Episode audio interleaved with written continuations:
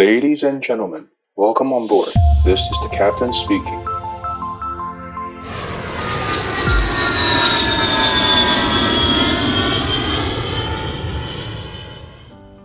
Hello，各位喜爱机长广播频道的朋友们，大家好！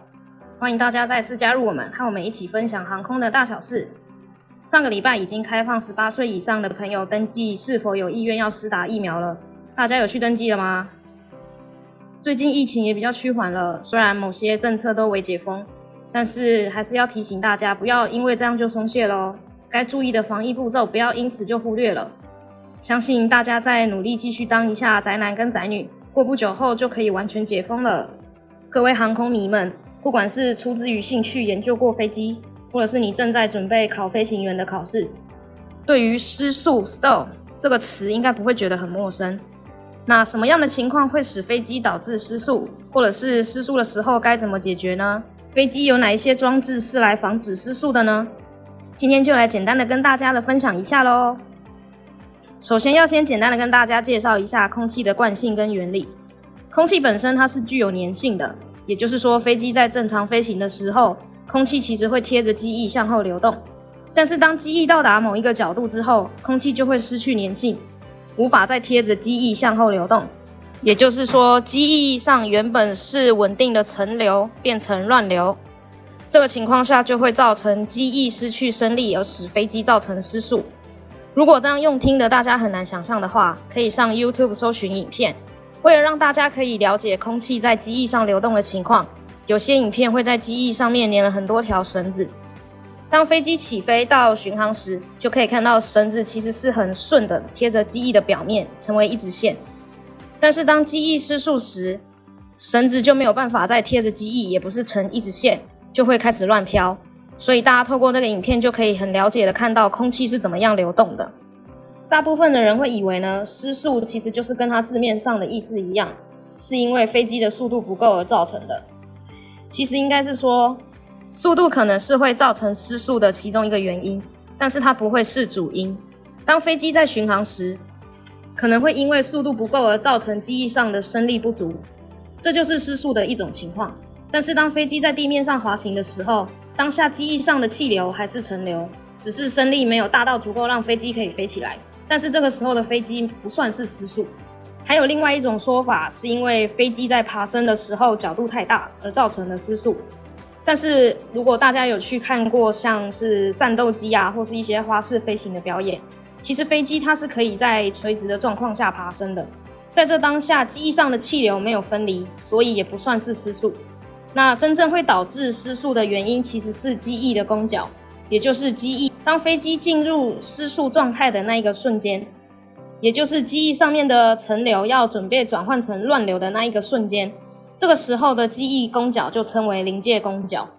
当攻角超过机翼的临界攻角之后，就会造成飞机失速。所以失速可能是在任何的速度下都会发生的，并不是完全是低速而造成飞机失速的哦。还有另外一个影响飞机失速的原因，就是机翼前端的形状。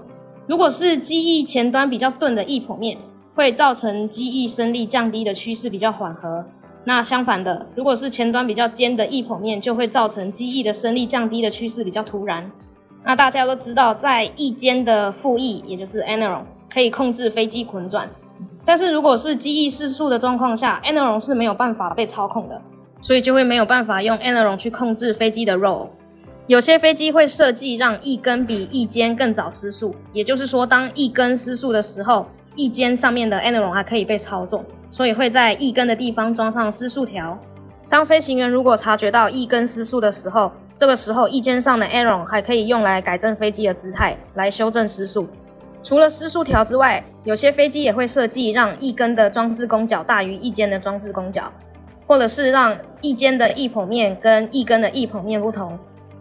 同样，这些设计都是为了让翼根跟翼尖避免它们同时会发生失速的情况。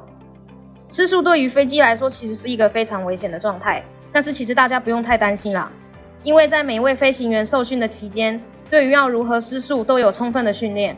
以空中巴士 A 三二零为例，总共有十条是机师需要背诵的 memory item，也就是必须背诵的项目。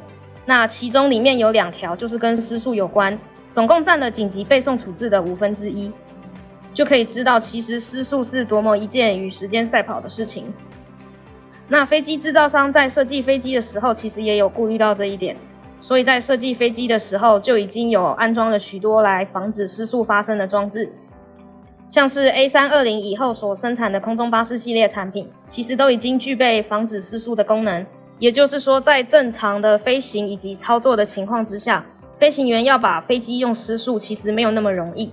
那 A320 的飞行员如果要在模拟机里面练习失速的话，还必须先把七台飞行电脑中其中两台控制失速的软体关掉，才有办法进行失速的相关演练。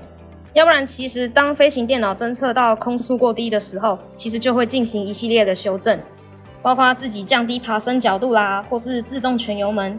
所以在正常的状况之下，其实飞机是很难因为操纵的问题而造成失速的。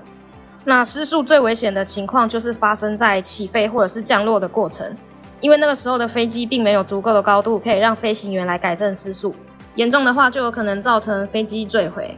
那失速改正的步骤呢？第一个就是先推头加 full power，速度爬升后再慢慢 pitch up。但是这个时候要注意 pitch up 的时间点，如果拉得太快的话，就有可能造成飞机会二次失速。pitch up 之后呢，就可以改正飞机的姿态，让它恢复正常。以前有受训的学长回来跟我们分享过，失速的时候整架飞机其实是往下掉，但是在紧张的时候你又要把 yoke 往下推，那其实这个是跟直觉相反的。因为正常来说，你会觉得飞机往下掉，你应该要往上拉。也就是因为这样，失速对于训练是一个很重要的环节。就连老手都有可能在失速时，因为操作的错误而造成事故发生。有些飞机里面会装有蜂鸣器，也就是在侦测到即将失速的时候会发出警示音，就可以提醒飞行员要准备做出应对了。另外一个失速后会遇到的情况就是螺旋，但是这个情况其实不常发生。螺旋会发生的原因就是两侧的机翼都失速，造成无法控制飞机的 roll。这个时候飞机就会一边旋转一边掉落。如果是在飞行学校要练习螺旋的改正的话，教官会先加大飞机的攻角向上爬升，在即将失速的那个同时会加深拉杆，并同时踩满一方向的 rudder。那这个时候飞机就会在极大的下降率之下开始旋转。要改正螺旋的话，要先将油门收回。避免飞机高速向下俯冲，这个时候再放开操纵杆，让飞机回到平衡的状态，也就是 aileron 没有偏斜，并且观察飞机旋转的方向，然后要朝反方向踩满方向舵，飞机才会停止旋转。找回空速之后呢，就可以开始用失速改正的步骤，让飞机恢复到正常的姿态。虽然现在这样听我讲起来，好像其实没有那么难嘛，好像很简单。但是如果当你深陷在那个时候的紧张跟高压力的状态之下，你还有没有办法保持冷静，把所学到的正确步骤一个一个的运用到实际的情况下，让飞机脱困？这个时候就可以判断出来你适不适合当一位飞行员喽。还有另一种状况叫做深失速 （deep stall），这个比较多见是发生在梯形尾翼的飞机，也就是水平安定面在垂直安定面上面的飞机。就是之前立荣跟远东航空早期他们在使用的那一架飞机，当深失速的状况发生的时候，其实是非常危险的。当机翼失速的时候，机翼上面的气流会向上分离。如果这个时候影响到后面的水平安定面，也就是水平安定面也深陷在这道乱流之中，那变成 aileron 跟 elevator 这两个都会失去功效，所以飞行员会同时失去控制飞机升降以及滚转的功能。飞机就会开始慢慢往下掉，但是飞行员还是可以用谨慎的 rudder 跟两边的引擎来控制飞机滚转。当飞机在滚转的过程中呢，就有可能让机头向下，飞行员就可以抓到这个机会来改正飞机失速的状态。那以上就是今天想要跟大家分享的航空小知识，大家其实不用太担心啦，就像我前面说的。飞机在制造的时候就已经设计出很多来防止飞行员因为操作的失误造成失速的情况，而且每位飞行员在实际上线之前都有做过很多改正失速的相关训练，所以搭飞机还是很安全的哦。今天跟大家分享的航空小知识，你得到它了吗？如果大家还有想要听什么样的主题，或者是有什么样有趣的飞行故事，也都欢迎大家在底下留言跟我们分享哦。今天再次谢谢大家的收听，我们下次再见，拜拜。